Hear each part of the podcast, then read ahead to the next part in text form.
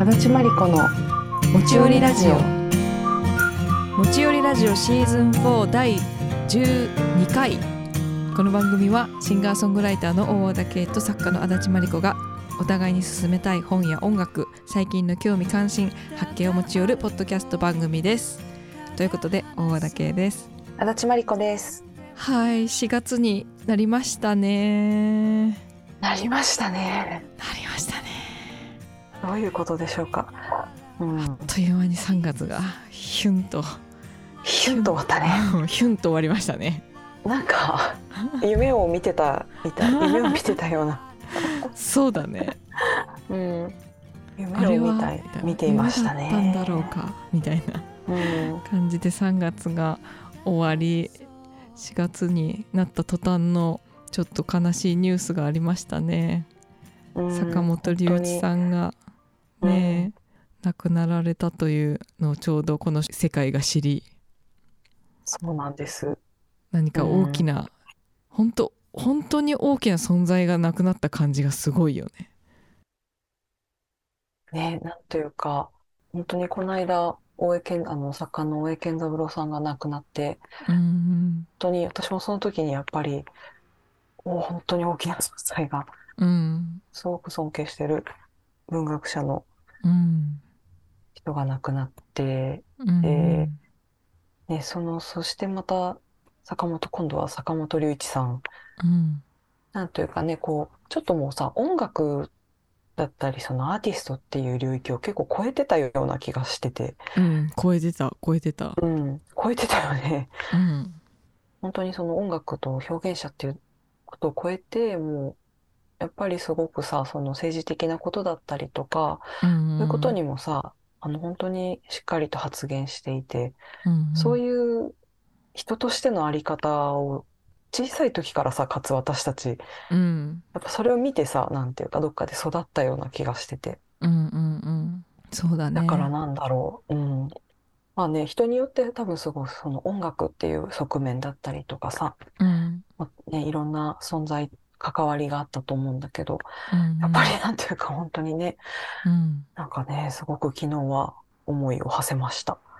ねうん、えいやなんかまああまり本当にこ 言葉にするするのはなんか難しいんだけど。なかなかちょっとうん。まあね、うんそう。まあ、無理に言葉にはせずに、ね。こういうことは言葉にならないよねなかなかね。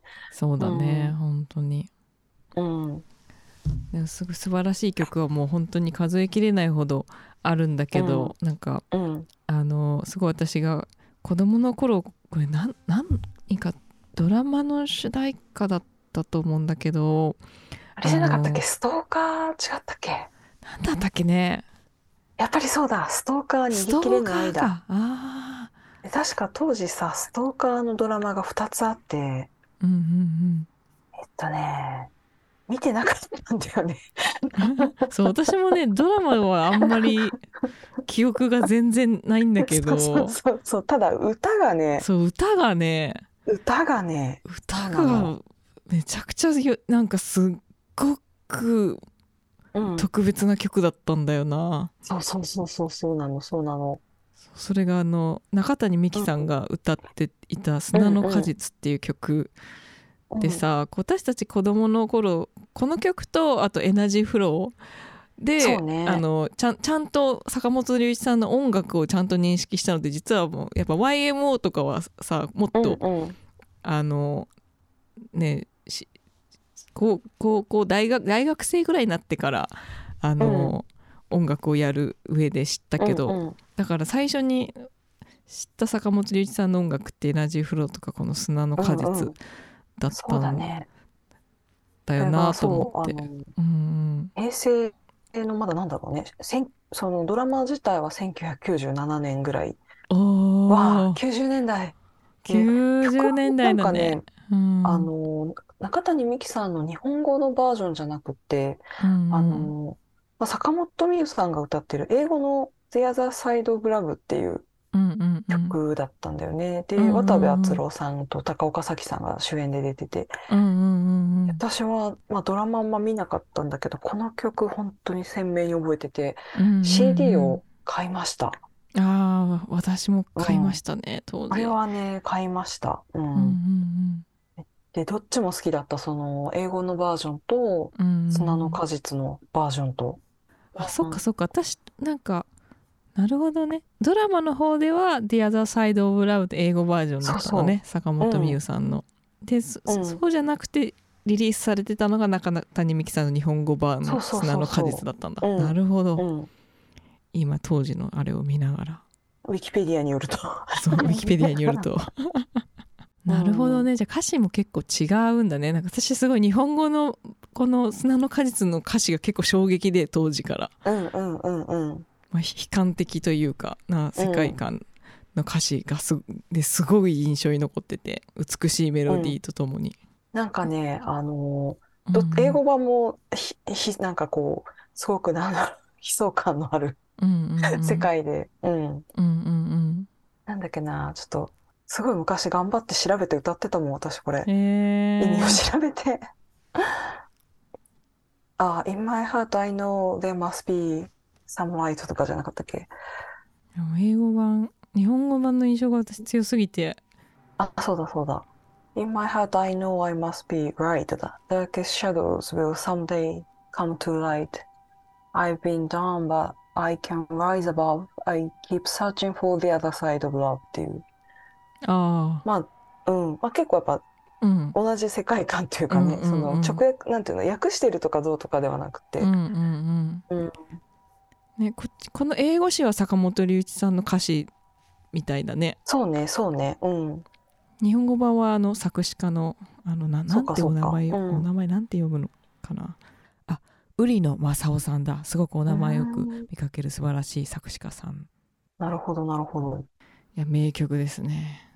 どっねちのバ名曲ですとにからく。もうねどっちもどっちもあることがなんか嬉しい気がする。いね本当に本当に、うん。うんそんなわけであの先週は TikTok カバーコーナーをあのやれませんでしたので、ちょっと渋滞がね持ち寄り渋滞が 持ち寄り渋滞してたからね。しそうそうそうすごく自然にスキップしたよね。自分も 自分のレコーディングとか甘い丘のレコーディングとか、もう一曲のレコーディングとかやってたからちょっと先週はレコーディング2曲を終えて鹿児島へ飛ぶっていう、そうそう。感じだったので、ね。まあ、スキップしちゃったんですけど、なん何事もなかったかのように、そうそうなんかものすごい自然にスキップしてて自然に。私もしあの配信を聞きながら、うん、なくても自然だったなって思った。でも待っていた人もいるかもしれない。どうなる どうでしょうか。どうでしょうか。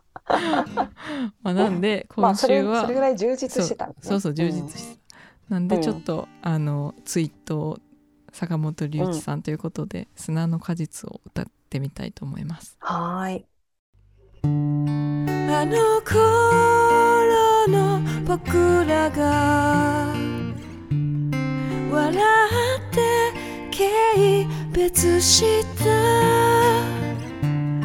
恥ずかしい大人にあの時なったね少年臭い君の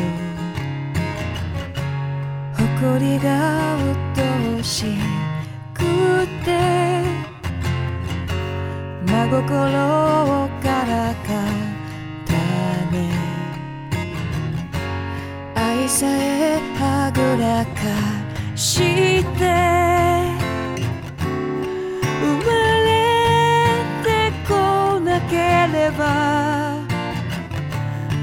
本当はよかったの。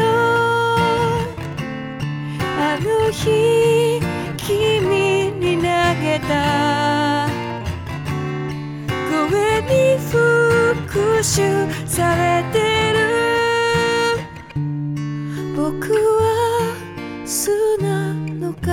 果実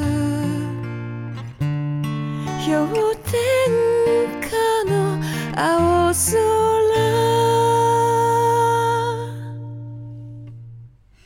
中谷美紀さんと坂本龍一さんの「砂の果実」でした。ちょっと短いバージョンですがカバーしてみました。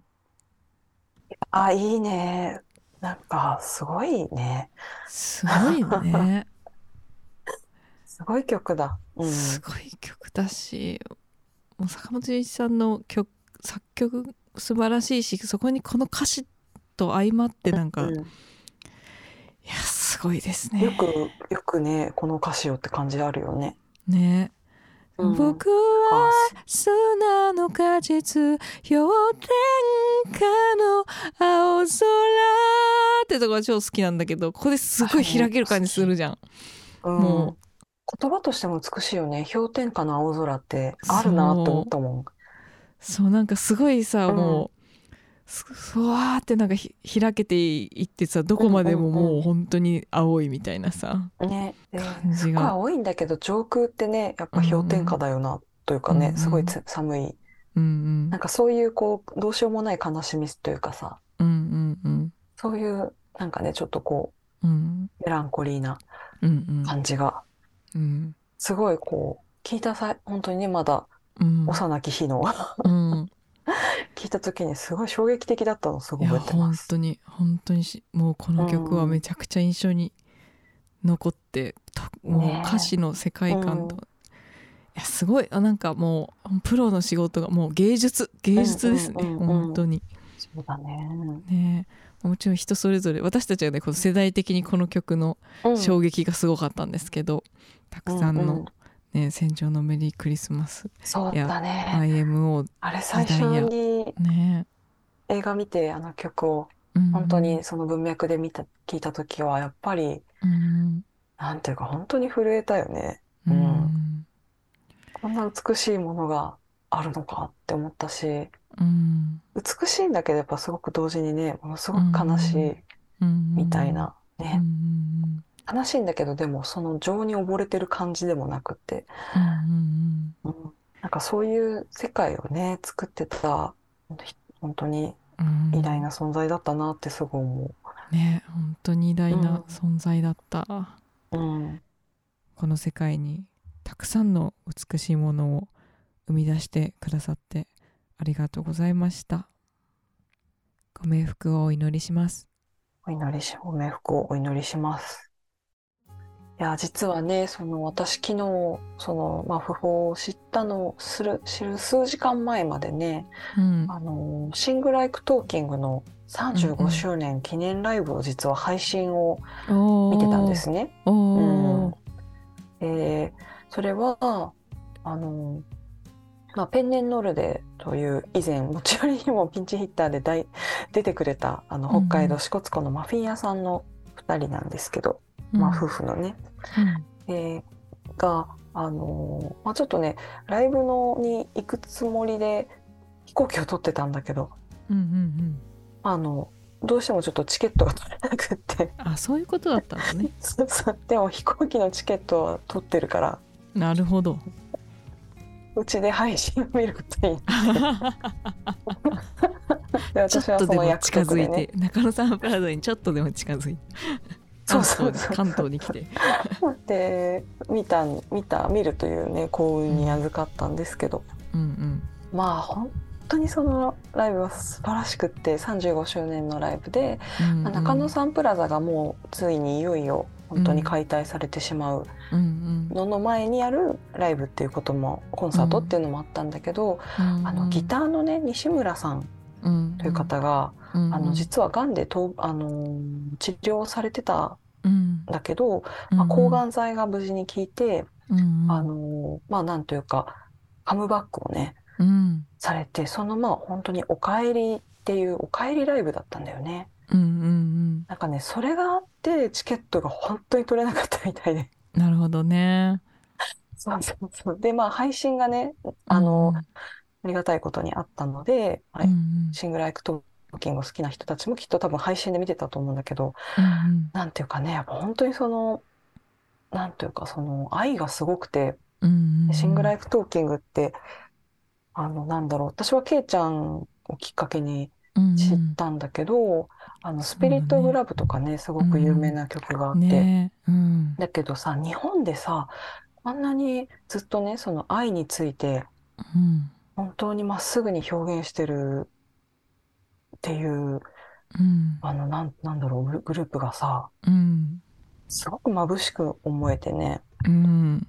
なかなかさ、その欧米的な愛、そのゴスペルだったりさ、うん。そういう愛ってなかなか私もずやっぱりすごく自分でも大事にしていることなんだけどさ、うん必ずしも日本社会でいう愛とは違ったりするじゃん。うんそうなんだよ違わなねい、最終的には一緒なんだと思うんだけど、やっぱりうんうん。あの、自分に馴染みのある感覚の愛っていうのを、うん。あんなにまっすぐ高らかに表現されてた人たちがいたんだっていうのと、うん。やっぱりその、まあ、 Sing Like Talking の3人はさ、その、まあ、幼馴染うんうんだそうで、うんうんえー違っ違ったら申し訳ないんですけど、うんあの、で、やっぱりね、その、本当にその3人の絆っていうかね、それがやっぱりこう、本当に配信見ながら伝わってきて、うんものすごい感動したんだよね、私。うんで、ものすごごい感動して、で、その後、あの、2人を見送って、うん。で、まあ、友達友達とね、こう、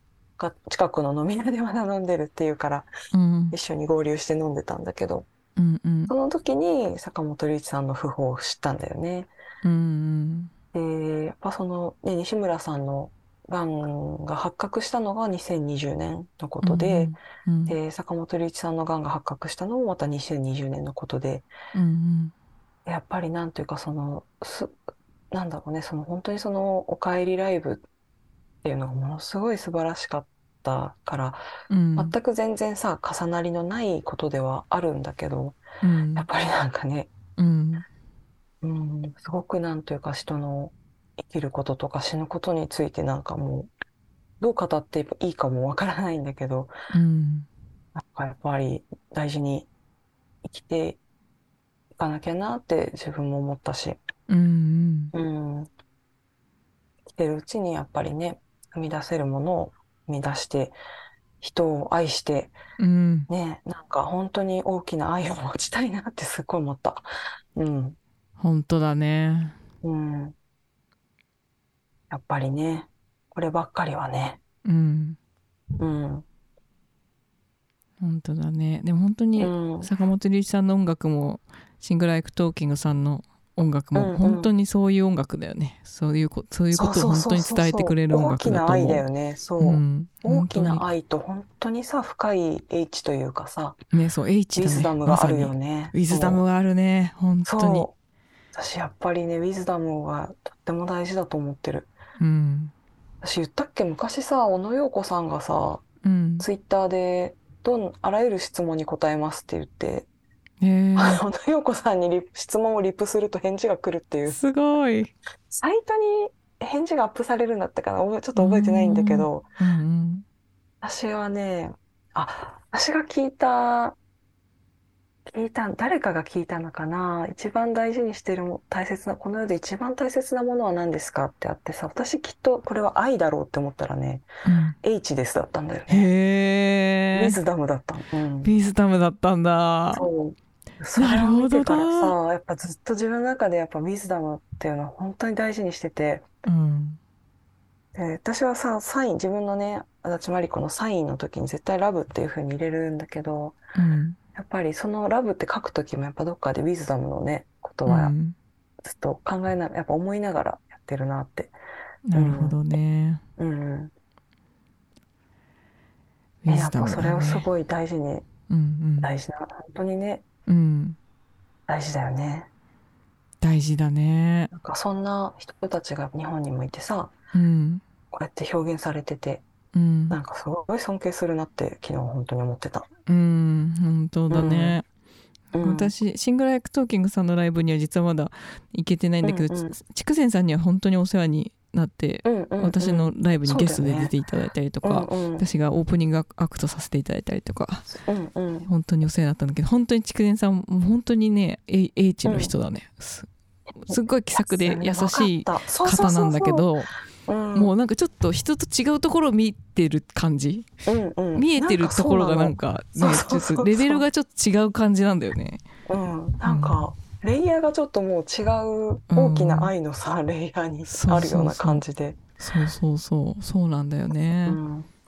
でも Sing Like Talking さんの歌詞はね、そうん。の、チータンっていう、チータンさんはね、うん。えっと、キーボードになるのかな？千秋さんじゃない千秋さんそう千秋さんはなんかね、うん。チータンって呼ばれてて、うんうん、で歌詞はねチーさチータンが書いてるんだってうんあーそうだったんだね。そうそうそう。筑前さんが書いてるんじゃなかっったんだ。へえたあの私もあでもね作詞作曲も手掛けてるっていうふうになるけどうんそうそう多くの曲、まあ、ウィキウィキペディアによるとうん。ちょっとごめんねこの辺すごいふわふわしてるんだけど 私が学んだことによるとはい。そうそうあの共作？うんううんん。まあバンドだからね。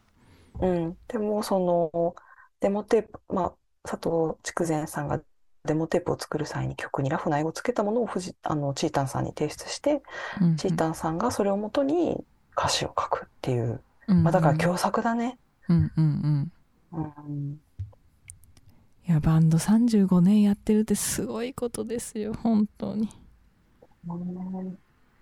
かもねうん。本当にその西村さんは結成当初からずっとねいらっしゃったうん。っていうことでさ、うんいやーすごいね。私も本当にその偶然ねそうやってうん。配信見させてもらってさ。うん。ちょっとね途中であれ？なぜケイちゃんを呼んでないんだっけって思った。そううん。なんで呼ばれてないんだ。そうそう。呼んで私もなんかあれ？この感じでなぜケイちゃんがいない？ここにって思って。そうなんか外されたのかと思いました。そうそう。あれ？と思って。なんでいないんだっけ？この人は。みたいな 意図的に 呼ばれてないのかと思いました。全然そういうのじゃなかった。なんかねあれ？と思って。むしろケイちゃんがなぜここにこの部屋にいないんだろうちょっとねシング・ライク・トーキングのファンの方あの私が言ったことにもし、ちょっとなんかちゃうちゃうでって思ったら申し訳ないんですけど。はい。ちょっとあのでも心を込めてお持ちあのお話をね持ち寄りでさせていただきました。あはい。のね、Spotify にそのセットリスト込みのプレイリストが上がってるみたいで、ぜひぜひ聞いてみてください。いや私も見ればよかった。行きたかったな。そう、うん、そういえばよかった。うん、不思議。はい、まあね、そんなわけでね。ね。あでも中野サンプラザもついに、ついにいそうね。よいよ今年で終わりっていうね。感慨深いわ。時代が変わるね。うん、本当だね。なんかでもさ、ずっと結構5、6年前からもううん。終わ、本当にね、なくなるんそうだっていうふそうそううに聞いてなくなるて、なくなるって言っててでも、ずっとねついに本当ついにそうほとなんるみたい。ついにね、うん。うんいや亡くなる前に一回立たせてもらえてよちょっとよかったな。ね酒井優さんあれのツアーの時ね井優さんのね、そそうう、私、唯一中野サンプラザに行ったのが、そのケイちゃんとそう酒井優さんの、うん、確か関係者で入れてもらったんだよね。うんそうだね。クリスマスだったね。懐かしい。そっかそっかそっか、すごい感動した、あれも。あの、ステージを飛び跳ねるユウさんと。うん、なんか記憶によるとバク転とかしてた気がする。あそうそうそう、うん。すごい身体能力が高いからね、そうそうそうそバネのような方ですう。ね、うん。そうそう。お隣がね、私、お相撲さんで、ああ妙義龍さうんんかな。あ、かな、ね。めちゃくちゃうんいい匂いがしてた、ずっと。いやまあ時代も変わったねっていうさことでさ私、うんうん。あの鹿児島から帰ってきてたタイミングでさ、たまうん。たまこうツイッターで広告結構うん、漫画の広告が私のタイムラインは多いんですけどな確かに。ぜか。ね。うんうんうん。そう。あのブレスっていう漫画が広告で出てきて、園山由紀乃さんっていう漫画家さんの作品でまだ2巻まででしか出てないのかな、をこれ少年マガジンにエッジですエね。ッジに連連載されてるみたいなんだけどその漫画たまたま読んだんだよねちょっと。そしたら、うんうん。おーなんかおーいすごい最近なんか鹿児島であの画家のね大岡さんと話してきたようなこととすごいリンクするなと思いながら読んでちょっとうんうん。持ち寄りたいなと思って、うん。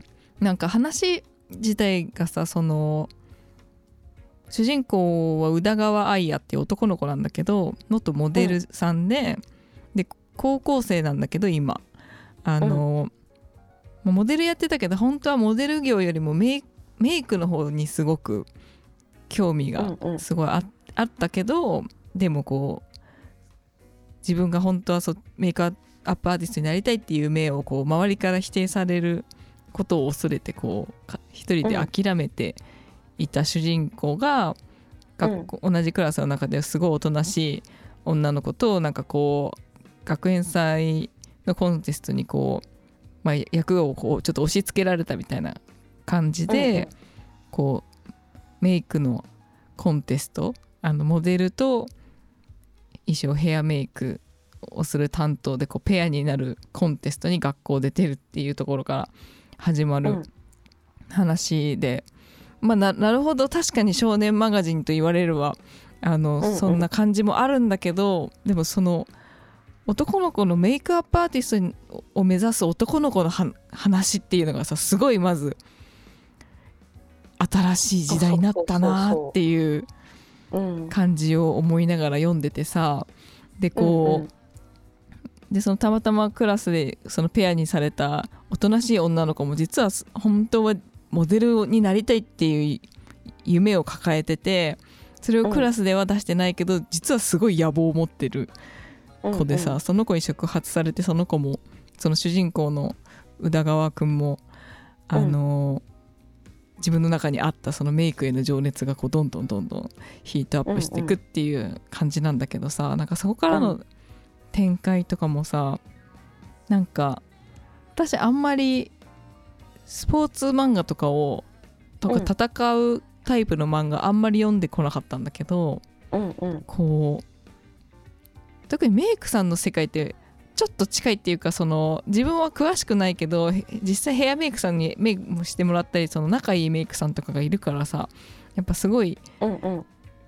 なんとなくしあの旗から見てる世界でもあるっていうのもあるんだけどさすごいうんもう熾烈な世界っていうかさ本当にこうんううん。厳しい世界でさ、うん。でそれもちゃんがちゃんと書かれてて主人公たち高校生なんだけど、うん。もう高校生なんてまだまだこれからじゃんみたいな感じなんだけどもう主人公はもうもうすでに出遅れちゃっている僕はみたいな。もう今 今から夢うん。ヘアメイカメイクアップアーティストになりたいなんてもう僕は完全に遅いみたいな。今からじゃ無理だみたいに思い込んでるんだけど、うんうん。まあ、それぐらい厳しい世界だなと思うんだけど。でも読んでる私とかからしたら「えまだ高校生じゃん!」みたいな。感じなんだけど、うん。でもなんかそのぐらい本当に夢に向かっていくスピードうん感、もうんうんうとにかく早くそっちに行くぞっていうまっすぐに行くぞっていうエネルギーがものすごい漫画に溢れていてうんあなんかすごい新しい今の時代だなってなんかそこも感じたんだよね。うんうんうんなんかというのはその私先週鹿児島からあの収録してたじゃないですか。で、うんうんあの収録した後にそのなんで言ったかってその画家の大岡弘明さんの展示がうん。鹿児島の桜島であってっていう経緯で行ったんだけど、うん。でその大岡さんがインスタライブやややろうよって言ってくれてで一緒にやろうって言って、こうもう全然どんな風にするかっていうのは本当にやりながらこう、ね、作っていった感じだったんだけど、うん。あのまあ、この数数日大岡さんと初めてゆっくり話していった中で、うん。あのすごく今の時代はすごいいい時代になったよねって話してて、まあ、大岡さんはうん同世代なんだけど、あのやっぱ私たちがし小学校中学校高校生ぐらいの時ってこううん。夢を思いっきり追いかけることがちょっとかっこ悪いみたいな「え何頑張っちゃってんの?」みたいな。うんうんうん。こう頑張ってるところを見せずにこうみんなうん全然余裕とかいや別に全然あ全然宿題やってこなかったみたいな感じですっごいやってるみたいな子もまあいたかもしれないけど、うん。とにかくその頑張ってる努力してる夢に向かって進んでいるっていうのを表現するのがちょっと恥ずかしいみたいなうんうん。空気感のある時代だったよねっていう話をしてて、けど今はさもう今の20代とか、ね、10代のさ、うん。まあ、アイドルとかもそうだけどさあの、うん。韓国のアイドルとかもそうだしいろんなうんうん。今のアーティスト若いアーティストはさもう本当にうん。夢に向かって絶対掴むぞっていうことをさ、うん。もうすごいかっこいいこととしてこう堂々と表現してるっていうかさ、なんか本当にそこに全力をかけるっていうことが、まあ当たり前だし、こうそこに臆病にならないかっこいいことだっていう文化に本当になったね風潮っていうかになったねよねみたいなすごいいい時代になったよねって話してて、でそれは本当何気ない会話だったんだけど大岡さんがうん。インスタライブする中で、うん。あの普段のこう私がやってるようなインスタライブじゃなくてこう絵を写したりその桜島のギャラリーの空間を写しながら私ははその部屋のどこかで歌ってるぐらいの。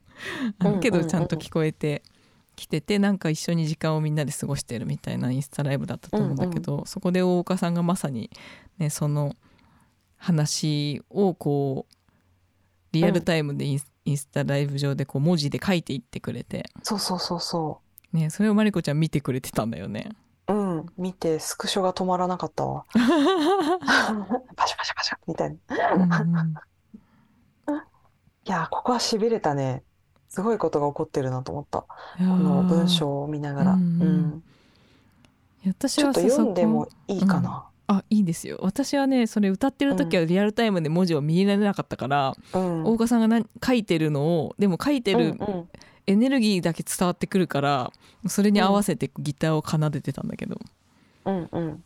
そうそれもねそれも伝わってきてそれも含めてすごかったちょっとあの詳しくは動画がね大岡さんの、あのアカウントにアーカイブが残ってるので、ぜひそっちはそっちを見てほしいなって思うんですけどうんちょっと簡単にね読む、うんうん。あの簡単にというか読むと僕と K さんが話していて、そうだよねとなったことは時代が変わったということ。僕たちが夢を必死に追う時や夢を探している時代は本気にならないことやゆるくやることがかっこいい。正当なラインはかっこ悪い。インディーなことこそかっこいいと。でも今の若い子たちはまっすぐに一生懸命頑張ってもかっこ悪くない。とても頑張ること努力することはかっこいい。夢にまっすぐ迎える、えー素晴らしい時代になったんだと思う。っていうことがねうん書かれてもうさ、うんうん。すごかったよね。すごいものを見たって思った私。いやー嬉しい、うん。生まれてたね、とね、ううん。ん、ぜひぜひなんかねその本当に詳しくはぜひアーカイブを見てほしいんですけど、うんまさにさそうだよね。今ってやっぱり本当になんだろう、まあ、K-POP の、まあ、K-POP に限らずさ、うんうん。こうアイドルの人とかさうん。本当になんだろうねもう、まあ、挑戦して、うん。ね、全員が全員ステージに上がれるわけじゃないし。うんだけどさやっぱりこうベストは尽くすっていうか尽くしたみたいなさ、うんうんうんそういうのがやっぱり一つやっぱ可視化されてるっていうのもすごい大きいなと思うし、ね本当に。なんかねそれこそ WBC の大谷君とかもさうんもう周りに何と言われようとさいやうん。野球が一、あの上手くなった方がいいに決まってるっていう勝つことが大事っていうかさ、うんうんうんうん。でもちょっと前だとさそういうのってさ「え何熱くなってんの?」とかさ和を乱すぐらいの和を乱すぐらいのことあったよね。そうそうそう。本当そうだったよ えなんかねなんで一人だけ本気なの？真剣なの？みたいな。そうそうそうん、私いっつもさバドミントンとかやるときに一人真剣にやってるタイプで。それはさすがに和を乱したと思うんだけど。っていうか。ででもやっぱさそういうのじゃなくてさう本ん当にまっすぐさうん。追いかけていくっていうのがねやっぱり現れてきたっていうかね。いやこのうん。私もケイちゃんに持ち寄ってもらって速攻買って読んだんですけどこれがうん少年マガジンあのなんていうの？こう、うんうん。少年マガジンエッジっていう雑誌なんだよね。うんで多分私の推測なんだけどやっぱ少年マガジンよりもうちょっとこうエッジのあるというかさ。ん、んん。なるほどね。うんううん。ん、だけどやっぱりさなんだろう、まあ、媒体としてはさ一応こう少なんていうのかな、うん。あ少年マガジンエッジはそうですね少年ついてますね。うん。でもさすごく本当にそういう媒体でねやっやぱり描かれてるのすごいなって思ったし、うん。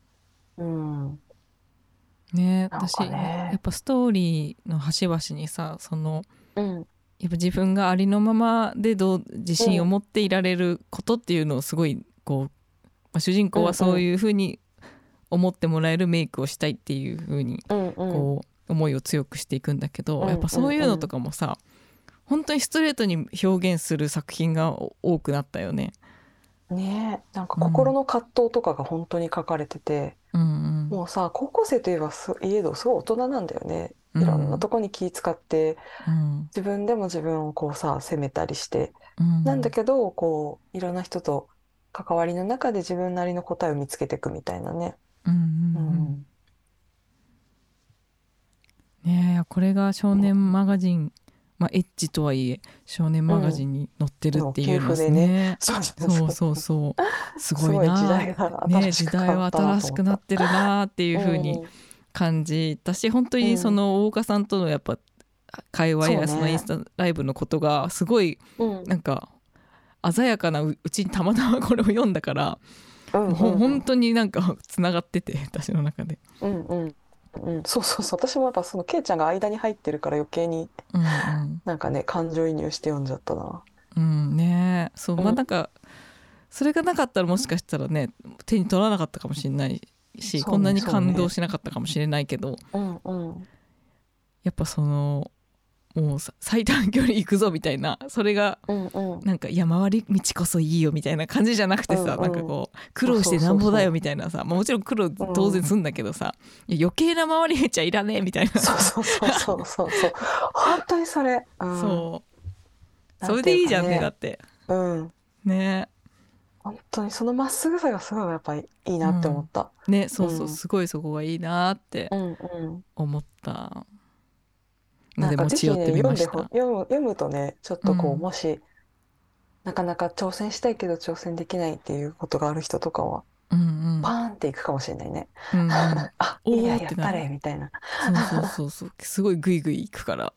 うん。うん。なんかね、やっぱその辺がね、何週か回った、やっぱりね、スポコンな感じがあって好きだった。ああなるほどなんねかスポコンっていうかさ、その、うんうん。本当にさ、うん。みんなで勝ちに行くぞ、みたいな、そういう純粋な、ある意味ね、うんうん純粋なうんものってさ、なかなかこう、まっすぐ受け止められなかったり、結構苦手に感じる人も多いんじゃないかと思うんだけど、うんうんなんか何周も回ってね、消化されてた、その、まっすぐに追いかけていくみたいな。うんうんうんうん。なんかそれもやっぱなんか時代を感じるなとうんね思ったかな。いやほんとそうだよね まさにだよね、やっぱちょっと昔だったらそういうのちょっとダサいみたいに思われてたと思うもんね、うんうんうんうん。暑苦しいみたいな。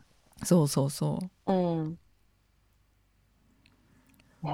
わかるわ、まあ、そんなわけで園山幸乃さんの「ブレス」という漫画を持ち寄ってみました、はい。大岡さんのインスタライブのアーカイブもぜひご覧になってください。絵もまあもう本当とにかく絵がもう美しいからし大岡さんは素晴らしいアーティストです本当に。うんうん。とけいちゃんの歌もすごい良かったですよ。あありがとうございます。前半と後半があるんだよね。で、大岡さんの、あの、言葉が、文章が読めるのは前半かな？そうだね。うん。前けいちゃんの後ろ姿とかが見える、見えるのか。な。そうそうそう。いるって感じの、うん。まあ、本当に会場のギャラリーも本当に素敵なところで絵が素晴らしい空間なのでぜひインスタライブのアーカイブ見てみてください。いやすごい濃い時間をおかげさまで過ごしてきました鹿児島。なんかね尊いねこすごいういう風になんかうん。そういうだからかっこ悪いみたいなこととか全部もう吹き飛ばしたさ、すごい自分の根幹みたいなところでなんかつながれるひ人とこう出会えるってことは本当にうんうん。ありがたいなって思ったし、本当だね。頑張るぞって思ったね。偉大だよ、出会いは。偉大だね、ね。すごい美しいところであのぜひ行ってほしいなって思いました鹿児島改めて、とっても行きたい。うんうんうんすごいおしゃれなお店もいっぱいあるし今回、うん。あの展示されてたシャーベット屋さんもそうだし、あの桜島じゃないこう鹿児島のフェリー乗り場からこう海の海岸の方へ行行ったところは、こう桜島あたりってうんうん。火山の影響で砂が黒いんだけどその辺はこう白い砂を持ってきて本当にビーチって感じでとっても美しいビーチがあってそこにあのファクトリーさんといううんう。んすごく素敵なハンバーガー屋さんがあって桜島と海を眺めながらハンバーガーが食べられるという最高のロケーションでした。で内装もそのシャーベット屋さんと同じであの海外のいろんなところからあの、うん。輸入してきたいろんな素材をこうなんていうのか材を使ったうんうん。内装になっててめちゃめちゃおしゃれな眺めのいい空間なので、鹿児島にもし行くことがあったらぜひこのファクトリーさんとうん。シャーベット屋のラピュタさん、ぜひ行ってみてほしいです。本当におすすめ。はい行きたいね。そんな感じで4月も始まりましたしうん。どんどんやっていいきたいところですね。本当ですね。なんかあのうん。うん最後あのそのメッセージの中に最後に坂本が好んだ一節をご紹介しますって言ってラテン語が紹介されてて、うんうん。それがねアルスロンガビータ・プレビスでそれはあの芸術は長く人生は短しっていうラテン語がね紹介されててうん。まああのこれはあの調べたところうんうん。うん、なんか古代ギリシャの医学者ヒポクラテスの一部をね、著者著書の一部をラテン語訳にしたっていうものだそうなんだけど、うんうん。まあなんだろうね。こう芸術とかさ何か技術っていうのを極めるにはすごく長い。けど人生は短い。うん。本当にもうさそそうだよね。本当だね。まあなんていうか私は結構その日ラテン語をねそのまあまあ本や生活綴り方の愉快な仲間たちが今、語学の学校をやってるって言ったじゃん、うんうん。学校というかね地学の私塾みたいなことをうんうん東北外国語大学ってやってるんだけど、うんうん。その中でちょうどねその古代ラテン語あの古代じゃないやラテン語をあの勉強してる人がいて、うんうん。でその人がねこうミニラテン語講座をやってくれたのその日。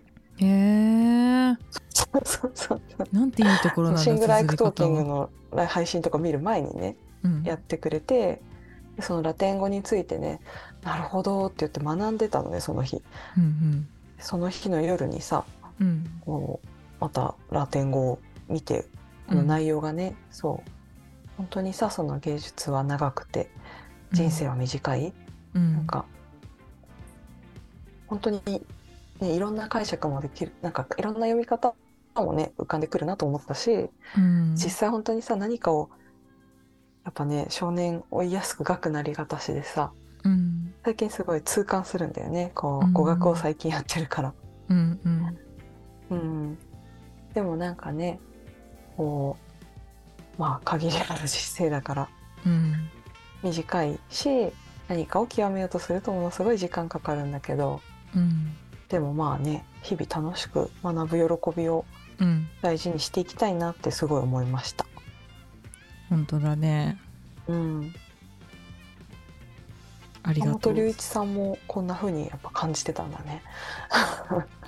ねうん、えいやすごい人だ。ね本当に。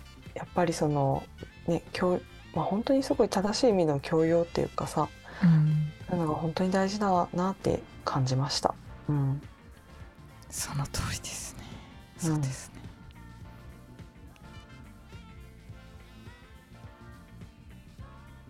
うん。いやまだまだ学ばなきゃいけないことがいっぱいある。そうそうそう。最近本当にそう思ってる。それ考えたら本当時間ないなって思うよね。そうそうそうそうなの。そうなの。でもそれはさ焦るわけじゃなくてさ実際そうだよね、うなんかいやね。思うよ。なんか音楽やってるけどさ、実際作ってる時間よりそうじゃない時間の方がやっぱ長いなとか思っちゃったりしてたもん最近。いろんな煩雑なことをやってる時間の方がはるかに多くって、うんわあもうでもやでもやっぱり一曲でも多く作りたいよなってなんか改めて思ってた、最近、ね。私は何をしているんだみたいな、いや本当思った。うん。なんか、まあ、そんな時もさやっぱでも目の前のことをさ一個一個うん。あの私たちがよく引用する。真珠に、糸に真珠を通す。はい。ね。やっぱそれをやってるといつかね美しいパールのネックレスが できるけどまあ、うん。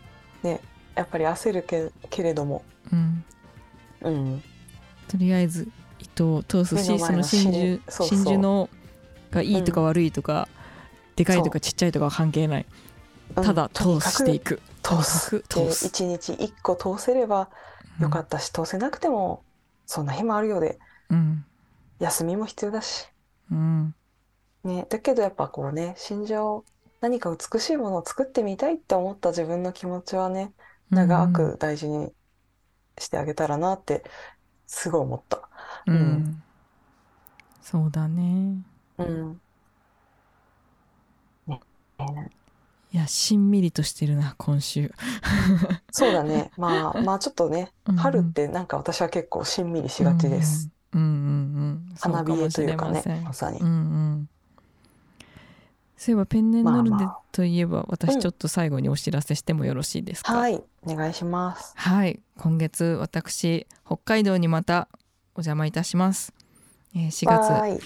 イエーイ4月22日土曜日は札幌のワールドブックカフェというとっても素敵なこう旅にまつわる本とかがたくさんあるカフェで、えーそしてうんうん。4月23日は我らが支笏湖ペンネンノルデさんにて、えー今回シンガーソングライターの大平瑞希ちゃんからお声掛けをいただきこの北海道 2days を私と瑞希ちゃんのうんツーマンライブで回りますので、ぜひぜひ皆様遊びに来てください。はいもうぜひぜひ。ね、水木ちゃんもめちゃめちゃ素敵なシンガーソングライターなので、いやー羨ましい聞きたい。ね 来たらうんいや行きたいわ本当に。ね本当に、まあとですね4月のすいませんお知らせなんですが4月の19日水曜日にあの都内自由が丘のハイフンというあのこじんまりとしたとっても可愛いカフェでですね私弾き語りライブをちょっと久しぶりに、えーやりますのでわ都内近郊の方ももしよろしければぜひゆったりしにいらしてください。ちょっと2月以来ライブしてないのでねあの、うん。よかったらライブしぜひ来てください。あと5月の3日も大阪にあの高槻ジャズストリートというイベントに出ますので、はい、あうんうん。あちこち今年はたくさん行けたらなと思っておりますので、ねよかったらぜひチェックしてください。はい。マリコちゃんお知らせありますか？マリコさんはですね特にないんです。あのあります。えっとですね、あのーまあ4月9日、あるいうん。は4月23日、あのー統一地方選挙が、あの、あ。各地でね、行われるんですけれども、うんうん。それにポスターをね、作りました。表現と政治というプロジェクトの声かけがあって、うんで、それはあのダウンロードをしてね、自分たちで貼ったりできるようになってますので、ぜひぜひ皆さん、あの、貼りたいって思う気持ちのままに、自分の例えばね、こうお店に、がもしあったら、ちょっと貼貼って、私以外にも本当に素晴らしいイラストレーターの方、たくさん描かれてたるって、きっと好きな一枚あると思うのでね、投票する世の中になっていくといいなと思ってます。で、もう一枚、あの、昼猫ブックスさんも投票の呼びかけのポスターを作らせていただいて、うん。それはね、ハッシュタグ、えっと、私たちの生活は私たちのものだというハッシュタグがあるんですけども、うん。そちらもね、あの、自分で貼ったりできるので、うん。ぜひぜひご覧になってください。ぜひぜひです詳しくは、足立まりこのインスタを、はいおよびツイッターをご覧くださいませ。はいいやその政治の話とかもささっきのうん、あのあこう時代変わってきたみたいにさどんどん自然にみんなが話せるように、本当なっていいきたいよね。の。ね、いや、本当普通でいいんだよね、なんかさ。うん、ねなんていうか、ハードルが高すぎてね、どうしても。うん。ねやっぱ政治の話もさ、だいぶ変わってきたけどそれでもやっぱりさなんか「えうん。な何いきなりそんな政治の話ししだすの?」うんうんみたいなさ、うん。やっぱリアクションのこととかもねやっぱきっとまだまだあると思うから。あると思うんだけど、うんうん。ね、結構やっぱね、でもそのイラストを描いてるのも本当にいろんな人が描いててさ、うん。うん。で、その人の、その人の表現、すごいこうん。う、投票って目、目立つようにしてる人もいるし、うんすごくさりげない形でやってる人もいるんだけどさ、うん多分人それぞれ自分にしっくりくるものと今はさ、うん。あの、大事にするっていうのがいいんじゃないかなって私は思ってて。うんうん。どれが正しいとかじゃないじゃん。うなんか、んうん。そうだね。そうそうまっすぐ夢を追ってもいいしちょっとこうさインディーな感じでやるのがさ 自分らしいなって思う人もさ、うん。うんうんどんな人も今肯定されるというかね。うんうんそんな時だから、うん。うん。自分のね投票ポスターをぜひ見つけるっていうのもぜひやってみてほしいです。うんうんうん。いいですね。でちょっとねこうそういう話にちょっと出してみるとかね。うんうんうん。うん、いやウィズダムはやっぱ大事にしていきたいですね。なんかそうなの。今週うんはそういう感じだな本当にそうだね。うん。なんかでも大大事なことだよ。やっぱなんか魂とさ、うん。愛とウィズダムとうん。フリーダムとうん。うん私の好きなもの好きというか大事にしているものたち、ううん。ん。ダークネス。お闇も。闇もね。闇も大事、闇も大事ですね。うん、ウィズまあねナムの本当に偉大な話を聞け存てよかった。在ですやっぱり。親子さんもね、ううんんあの先週ねちょっと持ち寄り渋滞が起こっていてあ読み切れなかったレターをちょっとね紹介させていたそうですねだきたいと最後にちょっとぜひそれ紹介してしましょう、はーい。じゃあ行きますね。はいえー大和田様、足立様、こんにちは。こんにちは。持ち寄りラジオ、いつも楽しく聞いています。私も中国茶が好きなので、先日の足立さんの持ち寄りの岩茶、ぜひ飲んでみたいなと思いました。素敵な持ち寄りありがとうございます。本日は素敵な本との出会いがあり、ぜひ持ち寄りしたくメールしました。ハン・ジョンウォンさんの使徒散策という本です。私はこの本の存在は知らず、名古屋の本屋のオンリーディングさんでたまたま出会いました。最初の一編にある、愛するものを失ったとき、人の心は大きくなるという言葉に惹かれて購入しました。様々な季節、シーンについて書かれていますが、どこか冬の静けさが全編に流れているように感じる一冊です。一編一編、それぞれに心に響く部分があり、感動をまとめて言い表すのが難しいのですが、私は最後の一編で著者と修道士が共に歩く描写が好きです。かっこどこに向かって歩いていけばいいのか、何を望めばいいのか、私にはまだわかりません。ただ、今は美しく歩こうと思います。という言葉を読むたび、心が静筆な場所に降りていく気がします。想定の白押しなど、佇まいもとても素敵な一冊なので、機会があればぜひ読んでみてください。これからもお二人の楽しいおしゃべりとご活躍応援しています。やすこさんからいただきました。ありがとうございます美しいお手紙だな美しいよありがとうございますねえ、いや、本当この名古屋のオンリーディングさん、私も大好きな本屋さんで、あの、本当に名古屋に行くたびにいい、いいなって、なんか、いいなって思うんですけど、そう、このね、使徒散策、あの、ハン・ジョンウォンさんのね、エッセイなんですよね。で、書士カンカンボウさんから出て、あの、出てて、出版社がね、で、えっと、書士カンカンボウさん、九州にあるね、出版社で、あの、私もね、何度もお会いしてるんですけど、まあ、めちゃめちゃいい本をいっぱい出してるんですよね。歌集とか短歌とかね、やっぱね、そういう素晴らしい本とかね、やっぱ本当になんだろう。大好きな出版社さんなんですけれども。で、私もね、実はこの本をね、そのレターいた、前から読もうと思ってたんですけど、あの、レターをいただいてね、本や生活綴り方に行ったところね、あ、さっき売れちゃったってなって、で、あ、ややっぱり人気なんだっていう。人気なんだね。そうそう、エッセイなんだよね。で、これはもう絶対読まなきゃなと思っていて、あの、ハン・ジョンウォンさんが一人詩を読み、一人散歩に出かけ、日々の生活の中で感じたことを記している澄み切った推奨のようなエッセイ集。読者は彼女の愛した詩人たちと共に、彼女が時折口ずさむ詩と共にゆっくりと散歩に出かける。ということでね、ちょっとね、その今、あの入荷を待っているところです。うん、私もぜひ読んでみたいと思います。これはちょっと読んだらまたね、持持ち寄らせていただきたいと思います。ね、持ち寄ろう。ありがとうございます。ありがとうございます。ね素敵なお手紙。では、うん、あのもう一通いただいていたのでそちらもぜひ紹介させてください。はいはいラジオネーム三沢なぎさん。はい。K さんマリコさんこんにちは。こんにちは。